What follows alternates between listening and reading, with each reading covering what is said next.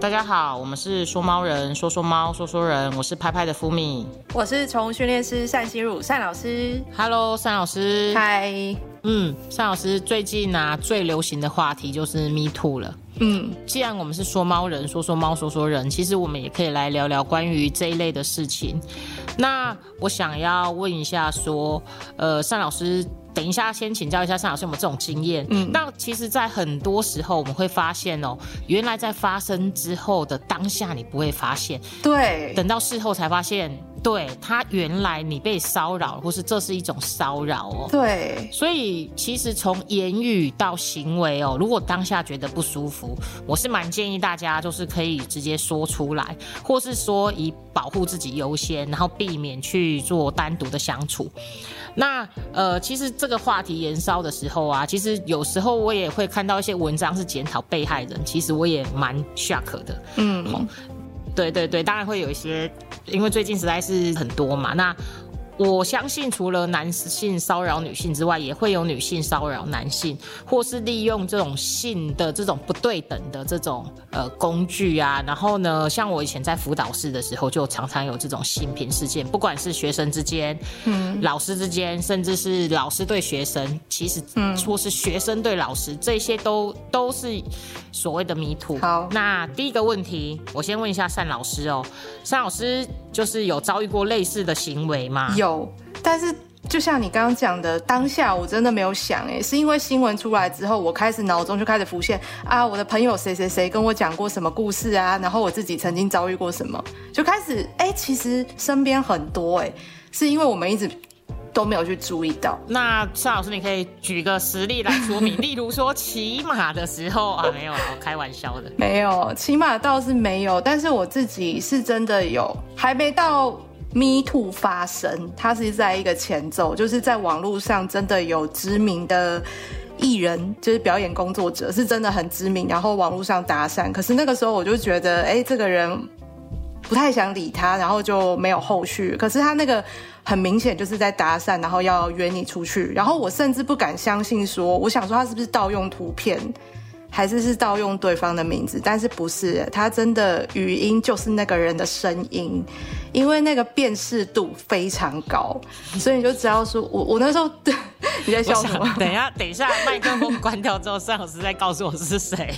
你这样吊吊听众的胃口，很讨厌哎。那不然你讲出来啊，你讲出来啊。不要啦，我觉得讲出来我后面好麻烦哦，万一就是对不对？更更多，因为后面没有发生什么事情，他在一开始的时候就已经被我就是封锁拉黑这样子。所以说，其实这些我们可以发现，这种行为很多时候是它会发生在一种不经意的情况下，或是像像我，我就是想起以前我们，例如说大家一起喝酒的时候，你就会发现，哎，大家的那种界限就会越来越模糊。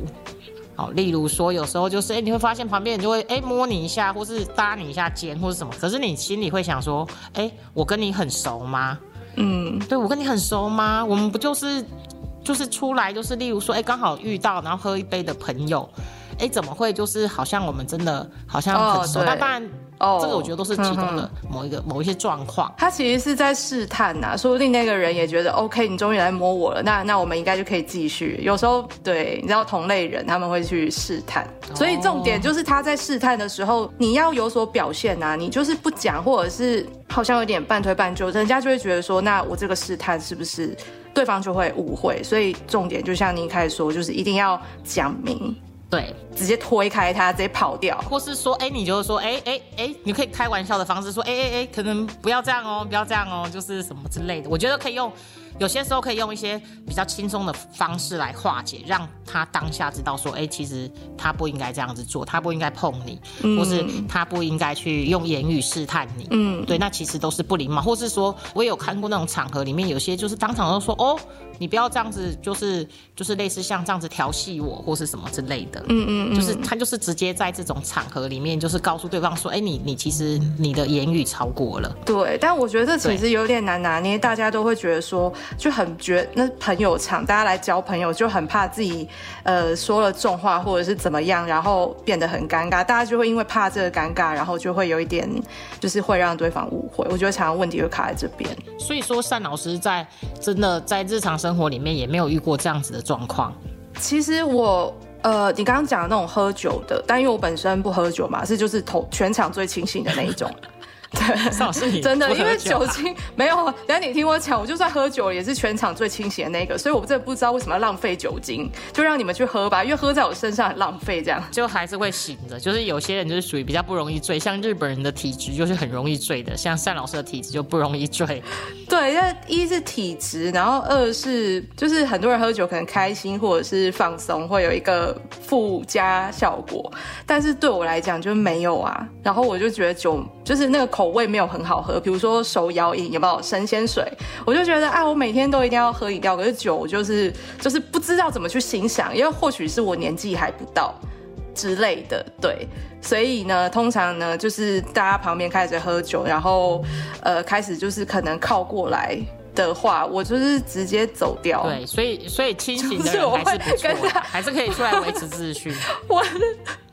对，我是直接走掉，然后永远都离他远远的，因为我已经觉得你这样我不太喜欢，然后他就会去换一个对象。其实，对，通常通常这种他们就是散弹打鸟，就是你在有些喝酒的场合，你会发现他根本其实是那个荤素不拘，然后呢，他就是散弹打鸟，对对对，散弹打鸟，看哪只笨鸟被打到这样，对对对，跟他有兴趣的，对对对，所以所以我觉得，或是说在一些例如说像呃公司的场合啊，我觉得有一些上司对。嗯，对，可能职员也是会有这样子的状况，或者是说，哎，你就帮我们倒酒啊，或者什么之类的。嗯，其实之前也看过。职场上好险，我的对啊，就是可能运气比较好，还没有遇过。可是我突然想到一个，我要跟你分享，就是我大学的时候要等公，就是都搭公车，然后那个时候我还提着我的那个宠物，就是要去放假去住我外婆家，然后我在等公车的时候，就有一个。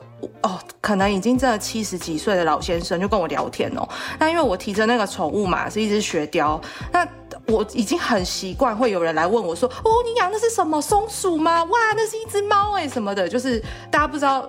大家在台湾对雪貂认识很少，就会说那个是松鼠啊，还是什么的，然后就会围过来问，然后所以那一天那个老先生他也围过来，就是跟我聊啊，你养这个是什么啊之类的，然后我也就是等公车嘛，你也不可能走掉或怎么样，你就只好就是礼貌性就是用一个长辈晚辈的一个方式，然后他会跟他聊天，然后到最后可是公车有点久，你知道吗？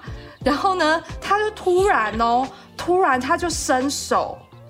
你知道他做什么事情吗？他直接伸手，然后从我的就是等于是把我的头发拨开，摸我的耳朵。哇塞！我根本没有。我跟你讲，我那个时候有吓到，可是你要想，那个是我大学的时候，就是非常清纯，没有任何，就是那个时候的新闻也没有，就是。这部分的经验是空白的，而且会觉得说你是一个长辈，你应该没有恶意吧？就是还会这样告诉自己。你怎么会这样？你怎么会这样想？你已经念大学了，单老师。没有，可是那个时候，哎，我是南部来的小孩，好不好？你知道吗？就是对于长辈的印象，就是他们都是长辈。我跟你讲，已经七十几岁，你真的。真的不懂为什么会，因为我在一个就是正比较正常的环境长大，对。然后他手一过来的时候，就有摸我的耳朵，就是有摸到，然后他就说什么，啊，你就是开始要夸奖你耳朵很漂亮还是什么的啊？我一样就是马上往后闪。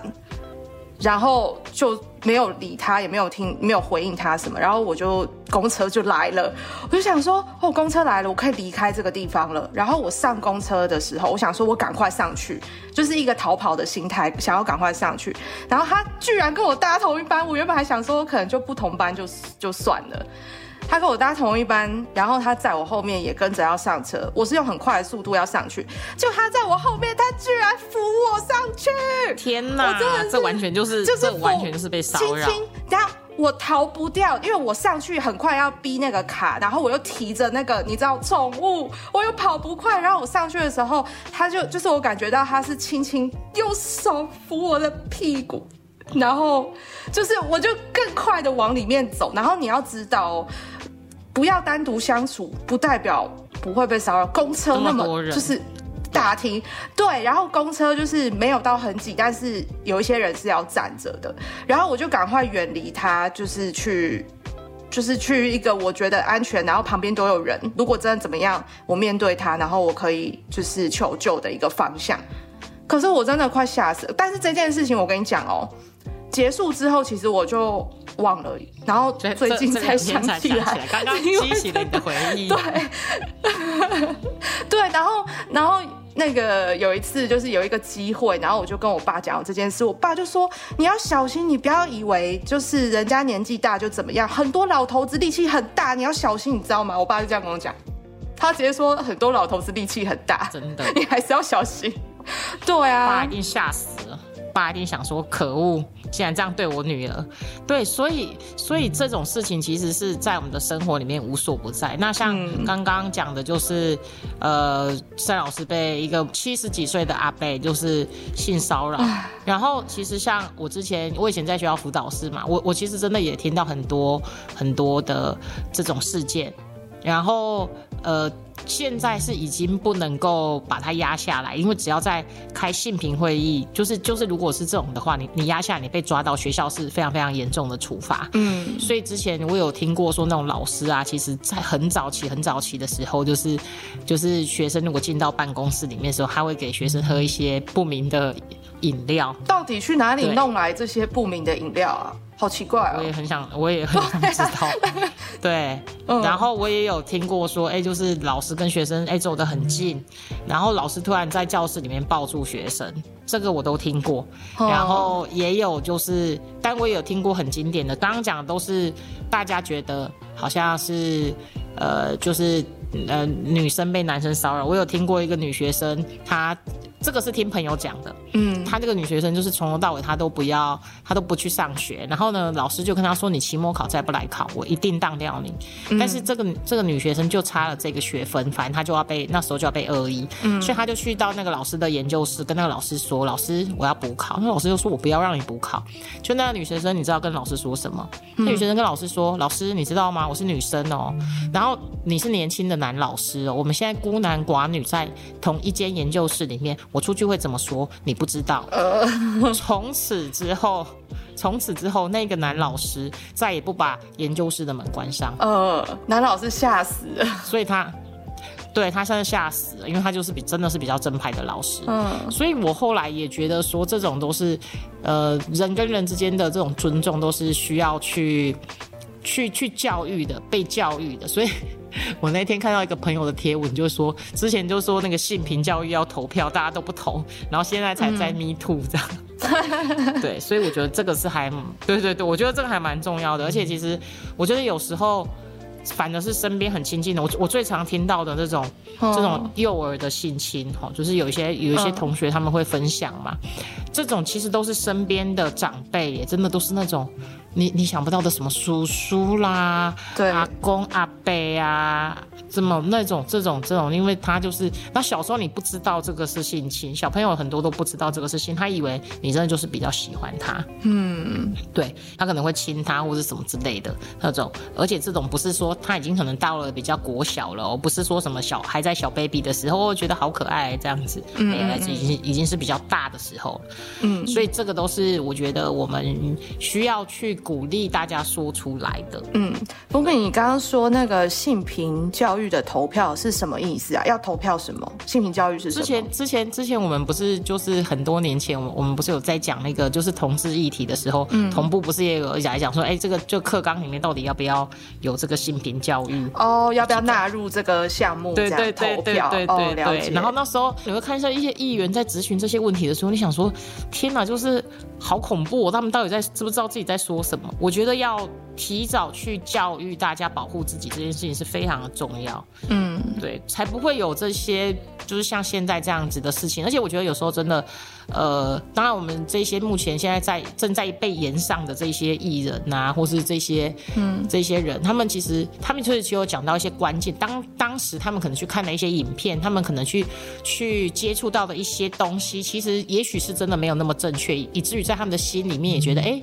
好像这样子是是可以的，或是这样子是有趣的，从来没有人去正视这件事情，告诉他们说这个其实是不好的、嗯。不对的，因为大家对这种性的东西都非常的隐晦，嗯嗯嗯。所以我觉得这个也是我们需要在进步的地方。嗯，对，好。所以呢，今天除了讨论这个之外呢，我们我其实也觉得今天因为讲到性别嘛，嗯，那所以我就想到说，哎，我们我就刚好我家有养了公猫跟母猫，然后我就发现，哎，我们家的公猫跟母猫的性个性其实非常的不同哦。嗯，那日本有一个兽医师就说啊，公猫可是比母猫更爱撒娇的。尚老师，你认同这一点吗？这个我觉得要看猫咪本身呢，跟公母好像没有实际上的差别。真的，因为。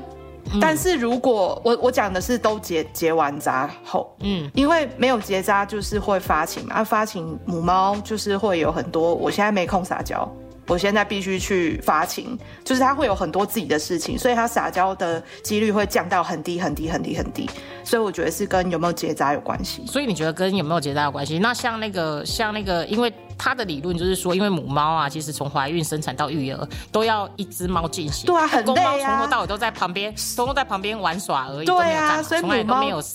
对，这么多事情。所以母猫比较独立，对对对，然后也比较聪明跟冷静。嗯。然后我自己，我自己有发现，我家的公猫其实是真的是依赖程度比较高的。例如说，它每天就会喜欢在那个时间点去撒娇啊，然后什么就。对着你喵喵喵喵叫啊，嗯然后所以我就觉得蛮有趣的。所以单老师家的猫咪也是公猫跟母猫相较之下嘞，你觉得比较爱撒娇的哪是哪一只？我们家因为都扎了啊，我们三只都是公的，所以你没有母猫的比较值。但是其他就学生或是朋友养的母猫，其实也蛮傻，就很黏的，只要关系好，然后结扎了不会在那边发情，想要交男朋友。就 就就会比较撒娇啊，因为他就少了很多那种，对，你知道发情的困扰，对啊，对对，就是其实，但是我记得我们家以前有一只母猫，它发情的时候。应该是说室友的猫，它发情的时候，它也是非常撒娇，它就一直会想来弄你啊，或者什么。但是那就是感觉就是它有一些性的需求啦。对对对，那个就不是真的对人撒娇，那个是在表达说我现在是一个发情状态，然后人会觉得蹭来蹭去好像是撒娇，但其实不是，它那个叫发情状态。哦，对对，它就会蹭来蹭去啊，然后你就会想说，哎，怎么突然变得感觉有点三八之类的？对对对，超三八的屁股一直抬高。对对对，屁股就整个一直抬高。你想说，哎，这样子三八好吗？之类的，然后，然后你就想说，就我就一直跟我朋友说，你什么时候带它去结扎之类的。母猫母猫正常来讲都会希望在发情前结扎嘛，对不对？嗯，可是常常我觉得现在的母猫好都提前那个哎月经来，对呀，就是他们都会好早熟，就是感觉那种小事月经就来那种。我之前遇过一个，真的啦，通常通常好像几个月几个月要，我记得母猫好像。大概四五个月就可以，最少四五个月就可以结扎吗？还是你说第一次发结扎？结扎，他们好像会建议我。我记得我之前我家最近这只小母猫，好像在它发情之前就结扎了。然后那医生还跟我说：“哦，还好你动作快，它已经看起来快要发情了。”那它是几个月？我我记得好像是，我记得是二二，大概五个月左右。对啊，我都觉得。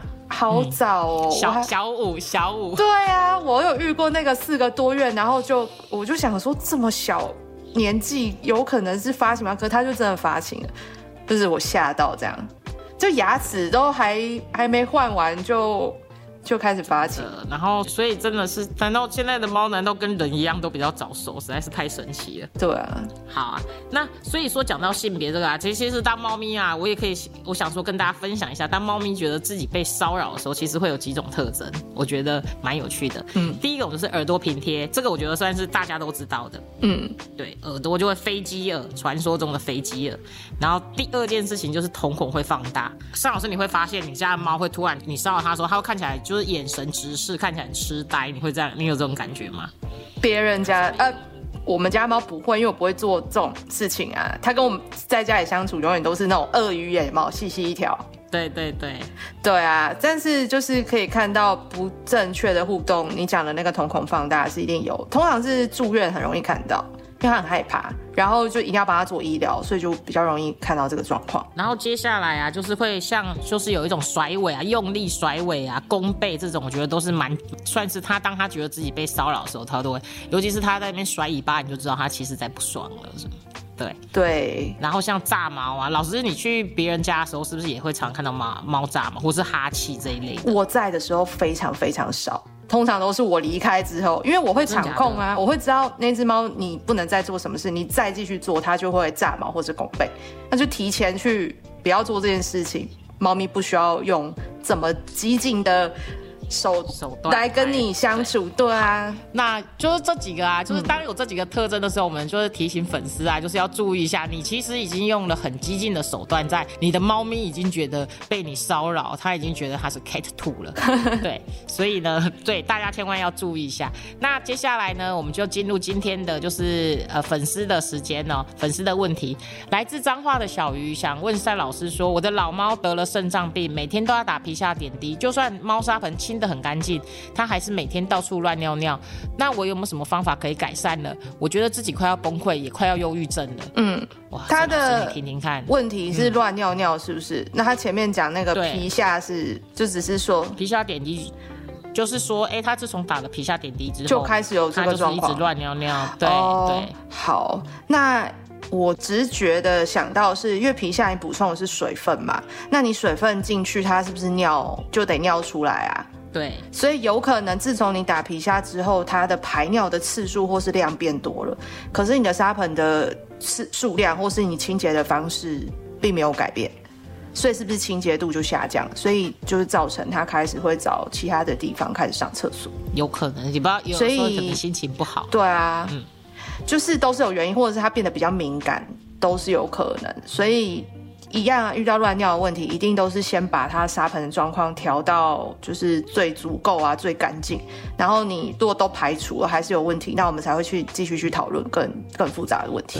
对对，所以所以这个粉丝还是先就是认真的清。虽然你说你的猫砂盆清的很干净，但是也许在它那个最需要上厕所的时间，例如说晚上或是什么的时候，你刚好在睡觉，就没有帮它清了。那我们再试试看，如果之后有问题，也可以再私讯我们。对，好，那接下来第二题呢，是来自高雄长得瘦的胖子。对，这 个长得瘦的胖子，等一下，这是什么？他到底是瘦的还是胖可以可能的？可以卖电影票哦，他可能就是他可能觉得自己是胖子，但是外面的人看起来他是瘦子。好，想请教两个主持人呢，我的猫咪有一天回家的时候，突然发现它全身软趴趴的倒卧在地上，然后就这样走了。然后呢，医生说应该是心脏病。我跟他一起生活了五六年，一周前还健健康康的，突然就离开我，觉得无法接受。想请问两位主持人，我怎么调试自己？一直觉得是因为我害了他。嗯，我觉得不应该这样想，因为宠物就是生命，呃，生物一定会有生老病死，所以心脏病这个东西，你没有办法造成它心脏病，它是一个基因遗传或者是后天，就是他的心脏出现问题，所以千万不要觉得说是你做了什么，然后导致于他心脏病。这样了解吗？然后再来就是说，其实就是我会觉得啦，从你养猫的第一天开始，应该就是哎、诶我认识了这只猫，然后这只猫也认识我，然后我们每天都相处得很开心。那哪哪一天会再见不知道，就是都很珍惜，然后每天都当做最后一天。所以当真的意外突然发生的时候，呃，不会陷在那个情绪里面。就是会很崩，但难过是可以，你一定要难过，你一定要宣泄，或是流泪，或者是找一些方式，或是说出去。就是你有情绪是正常的，可是要再再振作起来，这样子。对，像我也会建议这位就是听众啊，就是长得瘦的胖子，其实对猫咪来讲哦，我我之前有一只猫也是这样子，它可能一周前它可能就哎、好像才有点小状况，但是没有想到一周之后就走了。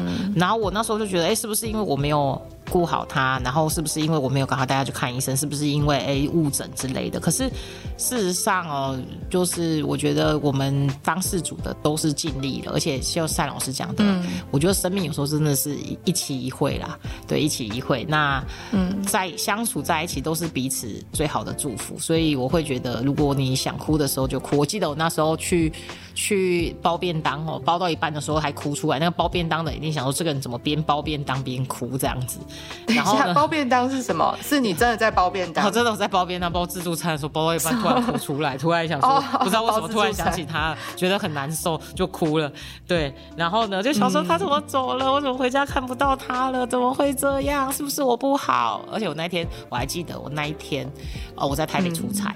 所以我接到电话的时候，我真的是从台北就是直接坐高铁回来，我车子就丢在台北哦，然后就跟我同事说，那你就自己你就自己自己照顾自己这样子，对。对，所以所以后来就是就是会跟大家讲说，就是希望就是不要有这个状况。嗯，那后来呢？后来你怎么怎么样慢慢平复的？后来你怎么想？其实我其实其实我就开始种种植物啊，我因为我们家的猫走的时候是植栽嘛，嗯，然后我就植葬，然后我就种植物，然后所以我们后来才推了回忆盒。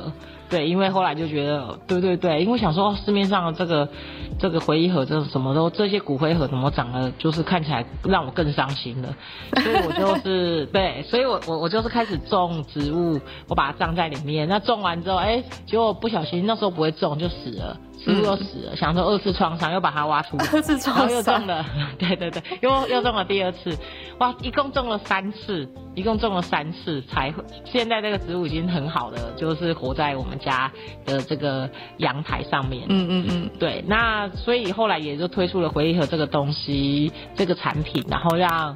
我蛮希望让所有就是呃跟我们一样失去宝贝的朋友啊，跟粉丝们，他们都可以感受到这种，就是其实这是有一个抚慰的力量，而且你在那一瞬间看到这回忆盒，你会觉得你是被他安慰。回忆盒可以放照片吗？对，可以可以放照片。他还可以还可以装什么？其实骨灰啊，或是说像我自己是装他的牙齿啊，跟他的胡须，还有他的吊牌，我没有。因为我骨灰我已经种进了那个植物里面了，所以我就是主要是我就是在家里留一个角落，让他就给他这样子，就会觉得哎，这是我们之间蛮好的一个回忆。对，不嗯。嗯，就是把那个把那个温暖的感觉，然后也也也会让他觉得他好像回到自然里面，不会说哎就回到他最喜欢的大自然。我中间还去做过宠物沟通，嗯嗯，很好笑，他还跟我们说你不要太自责，对他很好，嗯，对，嗯。大概是这样子。三老师有宠物离世过的经验吗？有啊，我跟你的选择一样，就是刚刚刚的那个主角雪雕啊。嗯嗯嗯嗯嗯。我也是选那个时候，他们是问我说要什么葬，我说树葬，就是一样是种在树，但是没有我那个时候没有地方，就不住租房子嘛，不可能有地方可以种，所以他就是在那个那个那个宠物葬仪的那个园区。园区里的树，对，现在蛮流行的，我觉得也蛮好的。嗯，我觉得就尘归尘，土归土了。搞不好因为自己以后都要树葬，所以也觉得宠物树葬。对，对，好，那 OK，那今天我们就到这里。那欢迎大家就是接下来再收听我们说猫人。嗯，那我们下次见喽，拜拜，拜拜。有任何关于猫的事情想跟我们说说吗？欢迎留言给说猫人，下次见喽，拜拜。